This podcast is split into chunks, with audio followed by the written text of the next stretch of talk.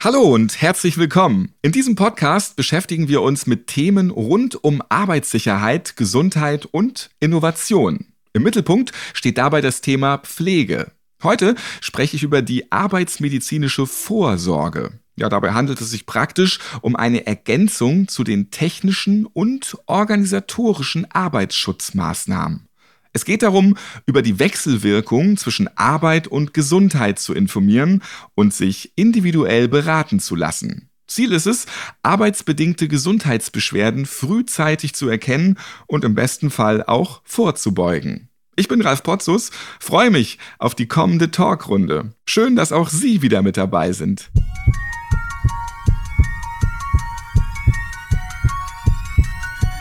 Herzschlag für ein gesundes Berufsleben. Der BGW-Podcast.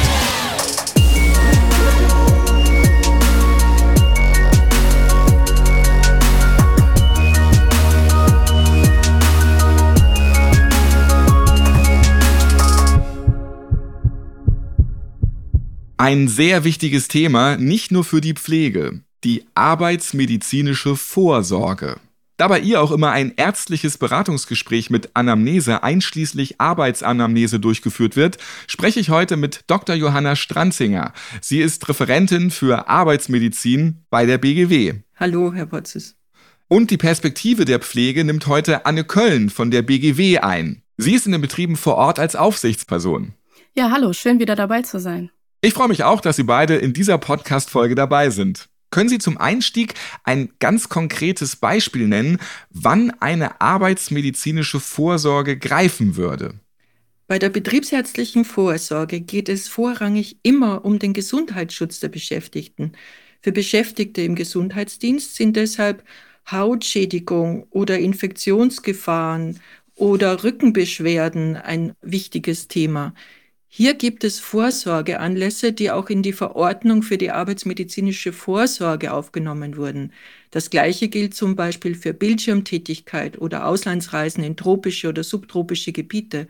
Im Unterschied zur Vorsorge haben Eignungsuntersuchungen einen anderen Schwerpunkt. Sie wollen vorrangig andere schützen und haben auch andere Rechtsgrundlagen. Die Verordnung zur arbeitsmedizinischen Vorsorge ist 2008 in Kraft getreten. Ja, das war damals ein sehr wichtiger Schritt, denn von da an konnten verschiedene Rechtsnormen in nur einer einzigen Gesetzesquelle gebündelt werden. Außerdem hat der Gesetzgeber inzwischen auch transparenter gezeigt, was arbeitsmedizinische Vorsorge leisten soll und was nicht. Frau Stranzinger, wieso hat die arbeitsmedizinische Vorsorge in Deutschland so eine große Bedeutung? Was will sie erreichen? Herr Potzus, Sie stellen mir gleich zwei Fragen. Die erste ist, warum hat sie so eine große Bedeutung? Darauf möchte ich antworten, dass Deutschland eben eine Industrienation ist mit einer traditionell gewachsenen Arbeitsmedizin und traditionell gewachsenen Arbeitsschutzstrukturen auch. Die Geschichte der Arbeitsmedizin in Deutschland reicht weit zurück. Man glaubt es kaum. Schon im 15. Jahrhundert wurden Erkrankungen der Bergarbeiter beschrieben. 1839 wurde als erstes Arbeitsschutzgesetz die Kinderarbeit verboten, später auch Mutterschutz eingeführt. 1884 wurde unter Bismarck das erste Unfallversicherungsgesetz eingeführt, was damals ein großer Fortschritt war. Anfang des 20. Jahrhunderts gab es bereits arbeitsmedizinische Fachzeitschriften und Forschungseinrichtungen, zum Beispiel in Berlin 1914 ein Forschungsinstitut für Arbeitsphysiologie, 1925 eine Klinik für Berufskrankheiten. Bereits 1929 wurde die Arbeitsmedizin als eigenständiges medizinisches Fachgebiet von der WHO anerkannt. Ein letztes Datum in den 70er Jahren 1975 wurden alle Mittel- und Großbetriebe zur Einsetzung eines Betriebsarztes verpflichtet. Also eine reiche Tradition, eine große Bedeutung. Was will die Arbeitsmedizin erreichen? Sie will präventiv wirken und Menschen an ihren Arbeitsplätzen gesund erhalten. Idealerweise sollten sie durch die Arbeit keine gesundheitlichen Schäden davontragen und so weit wie möglich gesund eben auch in die Rente gehen. Etwas anderes sind schicksalshafte Erkrankungen, die natürlich die Arbeitsmedizin auch nicht verhindern kann.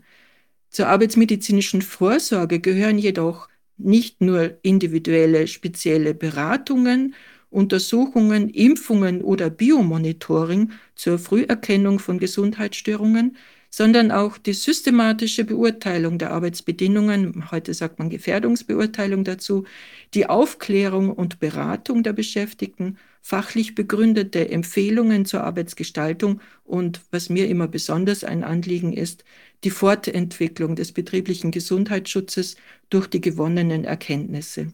Das funktioniert, wie wir wissen, am besten, wenn Betriebsärzte gut im Betrieb integriert sind. Und richtig interessant, das werde ich jetzt nicht mehr vergessen, dass es im 15. Jahrhundert schon losging mit arbeitsmedizinischer Vorsorge. Frau Köln, als Aufsichtsperson kennen Sie die Fürsorgepflicht bestens. Was würden Sie sagen, was bringt die arbeitsmedizinische Vorsorge zusätzlich ein? Was bedeutet sie für die Belegschaft, für die Führungskräfte in der Pflege? Nun, Frau Dr. Stranzinger hat schon ja sehr schön und breit erläutert, dass es hier primär immer um den Schutz vor vermeidbaren Schädigungen für die Beschäftigten, für die Belegschaft geht. Und wenn ich jetzt mal aus Sicht der Führungskraft denke, Führungskräften sind einfach immer natürlich gewisse Grenzen gesetzt, wenn es um die Einschätzung und Beratung zu medizinischen Themen, auch zu individuellen Voraussetzungen geht. Und da braucht es eben unbedingt die BetriebsmedizinerInnen, um als neutrale Person diesen Part abzudecken. Denn natürlich unterliegen diese der medizinischen Schweigepflicht und dürfen die Inhalte der individuellen Beratungsgespräche und auch die Ergebnisse von Untersuchungen anders als bei einer Eignungsuntersuchung bei der Vorsorge nicht an die Führungskräfte weitergeben. Trotzdem muss sich ja jede Führungskraft darauf verlassen können, dass es auch okay ist, mit der individuellen Voraussetzung des Beschäftigten jetzt zum Beispiel eine Pflegekraft in dieser Tätigkeit auch einzusetzen. Und dafür ist eben diese dritte Person ganz entscheidend. Außerdem, wenn wir an Pflegeeinrichtungen heutzutage denken, es geht immer um einen langfristigen, möglichst langfristigen Erhalt der Arbeitsfähigkeit. Der Arzt oder die Ärztin muss ja, wie schon eben beschrieben, die Erkenntnisse der individuellen Vorsorgen auswerten. Und wenn sich dabei Anhaltspunkte dafür ergeben, dass die Schutzmaßnahmen im Betrieb noch nicht ausreichend sind, so muss dem Arbeitgeber, der Arbeitgeberin dies auch mitgeteilt werden und Maßnahmen vorgeschlagen werden. Wenn wir an Pflegeeinrichtungen, wenn wir an Kliniken denken, dann ist die Altersstruktur der MitarbeiterInnen oft schon so, dass mehr als die Hälfte über 50 Jahre sind. Und hier ist die Früherkennung von Problemen der entscheidende Punkt, denn nur so können Führungskräfte gezielt Einfluss nehmen, Angebote für die Belegschaft schaffen. Ich denke jetzt zum Beispiel an die Anschaffung von Hilfsmitteln zum Bewegen von Menschen oder die ergonomische Gestaltung von Arbeitsplätzen. Wer regelmäßig BewohnerInnen aus dem Bett in den Rollstuhl mobilisiert, der sollte ebenso gründlich beraten werden wie äh, zum Beispiel die Pflegenden, die im OP stundenlang stehen müssen und dabei vielleicht immer ähnliche Haltungen, man nennt das auch so Zwangshaltungen einnehmen, um bei der OP zu assistieren. Das sind jetzt nur zwei kleine Beispiele. Wie schon eben beschrieben, Vorsorgen umfassen ein ganz, ganz breites Feld. Aber die Rückmeldung der Betriebsmedizinerin, die anonymisierten Rückmeldungen sind in jedem Fall für die Arbeitgebenden sehr, sehr wichtig. Ein entscheidender Punkt bei der Umsetzung der Verordnung ist die Wahl eines geeigneten Betriebsarztes oder einer Betriebsärztin. Größere Unternehmen, die stellen selbst solche Fachkräfte ein, aber wie sieht es jetzt in kleineren Betrieben aus? Frau Stranzinger, wie finden die kleineren Betriebe den geeigneten Partner? Welche Möglichkeiten haben sie und worauf sollten sie bei der Auswahl besonders achten? Herr Potzus, das ist eine nicht einfache Frage. Für kleinere Betriebe ist es wirklich oft schwierig, Betriebsärzte zu finden. Das liegt auch ein bisschen an der Struktur der betriebsärztlichen Betreuung. Aber es gibt starke regionale Unterschiede. Die Betriebsärzteverbände bieten Unterstützung bei der Suche der Betriebsärzte mit eigener Suchfunktion über Postleitzahlen auf ihrer Homepage zum Beispiel. Unterstützung bieten auch Innungen und Unfallversicherungen. Betriebsärztliche Dienste aus größeren Unternehmen oder städtische betriebsärztliche Dienste betreuen gelegentlich auch kleinere Unternehmen in ihrer Reichweite. Also es macht auch Sinn, dort einmal anzufragen. Oder Sie fragen Ihre Fachkraft für Arbeitssicherheit, wenn Sie so eine schon haben, mit wem Sie gut zusammenarbeiten könnten. Dort gibt es auch Praxiserfahrungen. Üblicherweise macht man einen Vertrag über die sogenannte Grundbetreuung, die die Regelbetreuung abdeckt. Die Mindeststundenanzahl pro Jahr richtet sich nach einer Unfallverhütungsvorschrift, die GUVV 2, die es seit 2011 gibt. Diese schreibt für bestimmte Betriebsarten Betreuungszeiten vor, die sich Betriebsärzte und Sicherheitsfachkräfte aufteilen. Dazu kommt noch der Pflichtenkatalog der arbeitsmedizinischen Vorsorgeverordnung, also individuelle Untersuchungen und Beratungen der Beschäftigten obendrauf.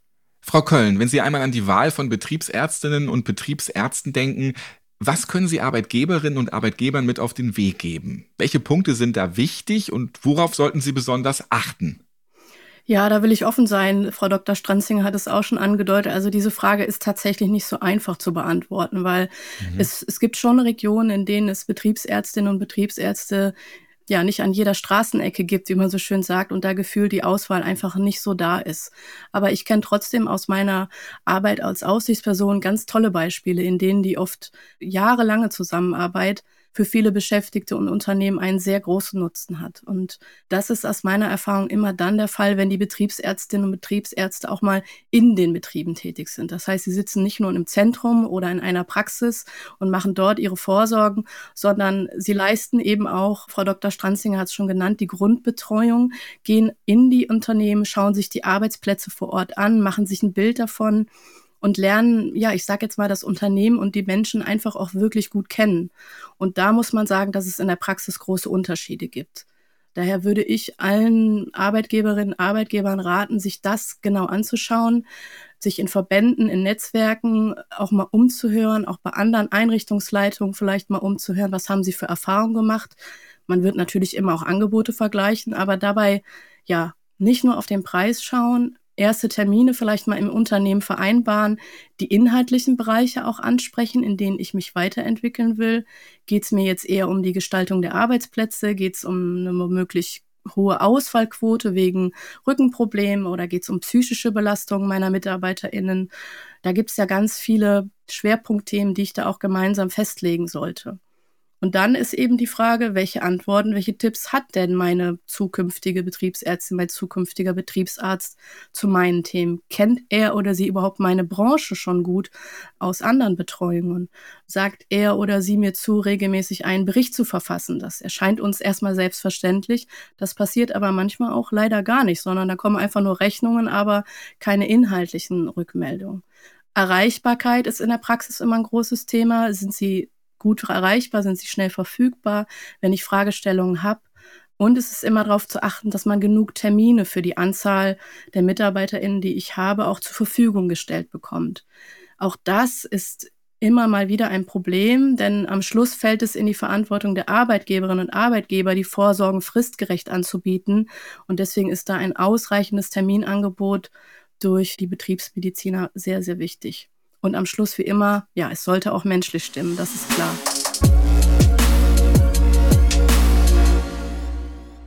Jetzt haben wir schon viel darüber gehört, wie es in der Theorie ablaufen sollte. Aber wie bekommt man jetzt gut den Schritt von der Planung zur Umsetzung hin? Damit alles reibungslos funktionieren kann, müssen Arbeitsschutz und Gesundheitsmanagement nämlich passend in die betrieblichen Abläufe integriert werden. Frau Stranzinger, was raten Sie unseren Hörerinnen und Hörern? Wie gelingt die Integration in deren Betriebsalltag? Was sollten Arbeitgebende bedenken? Also wie schon Frau Köllen sagte, es ist nicht schlecht, wenn die Chemie stimmt. Das ist schon mal eine gute Grundlage. Wichtig ist, wie schon auch betont wurde, dass der Betriebsarzt bei der Gefährdungsbeurteilung an den Arbeitsplätzen und bei Besichtigungsterminen und Sitzungen im Betrieb auch eingebunden wird. Außerdem sollte der Untersuchungs- und Beratungskatalog vorher besprochen werden. Das gibt beiden Partnern Handlungssicherheit. Nicht, dass es dann zu dem Fall kommt, dass nur Rechnungen in den Betrieb kommen und keiner das nachvollziehen kann, was denn tatsächlich geleistet wurde oder was auch der Inhalt der Vorsorgeuntersuchungen, der arbeitsmedizinischen Vorsorgen war. Wenn der Betrieb Wert zum Beispiel auch auf zusätzliche Gesundheitsförderung legt, können bei den Untersuchungen zum Beispiel auch Cholesterin- und Blutzuckerbestimmungen angeboten werden. Das übersteigt jedoch die Aufgabe der normalen, üblichen arbeitsmedizinischen Vorsorge. So etwas muss man vorher unbedingt festlegen und besprechen. Das gilt vor allem für die Betriebe, die ein betriebliches Gesundheitsmanagement haben, also mehr wollen als nur arbeitsmedizinische Vorsorge und es vielleicht erst aufbauen. Hier kann die Betriebsärztin eine gute Partnerin sein. Ein wichtiges Thema ist dabei auch die betriebliche Beratung von Beschäftigten, die nach längeren Krankheitsphasen wieder an ihrem Arbeitsplatz Fuß fassen möchten, aber noch Unterstützung brauchen mit individuellen Eingliederungsplänen. Ebenso wichtig ist die Gefährdungsbeurteilung und Beratung zum Beispiel auch von der besonderen Gruppe der Schwangeren und Stillenden. Frau Köln, dieselbe Frage nochmal an Sie aus Ihrer Perspektive. Welche Tipps und Hinweise können Sie den Zuhörerinnen und Zuhörern noch mit auf den Weg geben, damit die Integration in den beruflichen Alltag gelingt? Worauf sollte jeder Unternehmer, jede Unternehmerin achten? Gibt es vielleicht Stolpersteine? Ja, und wie kann man die dann meistern? Wir entstolpern jetzt mal die Steine. Ja, auch hier wieder würde ich vor allem auf eine gelungene Kommunikation achten. Aus Sicht der Einrichtungsleitung sollte sich meine Betriebsärztin oder mein Betriebsarzt die Zeit nehmen, bei Sitzungen regelmäßig dabei zu sein, mich bei meiner Gefährdungsbeurteilung mit zu unterstützen und die Beschäftigten und mich auch vor Ort zu beraten. Das muss nicht ausschließlich so sein, aber zumindest immer wieder in einer guten Regelmäßigkeit. Der Betriebsarzt oder die Betriebsärztin sollte mir sehr offen Problemlagen, Schwachstellen aufzeigen, die es in meiner Prävention vielleicht noch gibt, damit ich mich verbessern kann. Und ich finde es auch wichtig, im Fall eines Problems bei einer Mitarbeiterin sollte auch gemeinsam überlegt werden, kann ich hier die BGW nochmal mit einbeziehen? Gute Betriebsärzte kennen ähm, die Angebote, die wir auch haben, zum Beispiel bei Gewaltübergriffen, bei Problemen, die Haut, Rücken, Atemwege betreffen, dass man hier auch ein gemeinsames Netzwerk mit der BGW inklusive aufbaut. Wenn ich mir jetzt unsicher bin, äh, ob das, was ich an Leistungen erhalte, gerade bei kleineren Unternehmen, auch den gesetzlichen Vorgaben entspricht, scheuen Sie sich nicht, die BGW auch anzusprechen. Unsere Aufsichtspersonen, unsere PräventionsberaterInnen helfen Ihnen hier gerne weiter, Sie da auch nochmal dazu zu beraten, auch zum Beispiel in der Frage, ob Fristen und Termine regelgerecht sind, weil das dann auch immer wieder in der Verantwortung der Arbeitgeber und Arbeitgeberinnen liegt. Intern würde ich Ihnen raten, ein regelmäßiges Besprechungsberichtswesen zum Thema Vorsorgen aufzubauen und die betriebliche Interessensvertretung nicht zu vergessen. Die haben schon bei der Auswahl der Betriebsärzte und Betriebsärztinnen ein Mitspracherecht, die müssen gehört werden und die kriegen auch sonst noch aus der Belegschaft einfach viel an Rückmeldung. Auch die mittlere Führungsebene, also wenn wir an eine Pflegeeinrichtung denken, Wohnbereichsleitung oder in der Klinik Stationsleitung, würde ich in Gesprächen auch mal dazu fragen, wie sie zum Betriebsarzt, zur Betriebsärztin stehen. Denn man muss sich bewusst machen, wenn hier das Vertrauensverhältnis der Belegschaft nicht stimmt, dann kann ich die vielen Vorteile auch nicht gut nutzen. Vielen Dank, Frau Dr. Stranzinger und Frau Köln, für Ihre Expertinnenmeinung. Danke ebenfalls. Es hat Spaß gemacht. Ja, gerne. Jederzeit wieder. Ich fasse noch einmal zusammen. Beschäftigte haben das Recht, sich arbeitsmedizinisch beraten und untersuchen zu lassen. Auf diese Weise kann man eventuelle Gesundheitsbeschwerden aufgrund der Arbeit frühzeitig erkennen und vermeiden. In einigen Fällen gibt es aber auch die Pflicht zur arbeitsmedizinischen Vorsorge durch den Arbeitgebenden, besonders im Bereich der Pflege, wenn es um Arbeiten geht, die ein hohes Infektionsrisiko haben. Lehnt ein Arbeitnehmender diese Vorsorge ab, dann kann es sein, dass er oder sie die Tätigkeit nicht mehr übernehmen darf. Wichtig ist, in beiden Fällen für die Arbeitgebenden und Arbeitnehmenden einen geeigneten Betriebsarzt oder Betriebsärztin zu finden.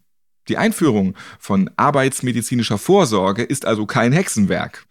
Wir haben wertvolle Tipps gehört, wie man die ersten Schritte in Richtung arbeitsmedizinische Vorsorge unternehmen kann, um sie ins betriebliche Gesundheitsmanagement zu integrieren. Weitere Informationen rund ums Thema arbeitsmedizinische Vorsorge finden Sie auf der Webseite der BGW. Die Links dazu stehen auch in den Shownotes dieser Podcast-Folge. Alles ist verlinkt, gerne einfach mal draufklicken. Haben Sie persönliche Erfahrungen zu diesem Thema gemacht? Erzählen Sie gerne von Ihren erlebten Geschichten und sagen Sie Ihre Meinung zu unserem aktuellen Thema unter www.bgw-online.de slash podcast. Die BGW freut sich, von Ihnen zu hören. Ich freue mich, wenn Sie auch beim nächsten Mal wieder mit dabei sind. Bis bald und bleiben Sie gesund.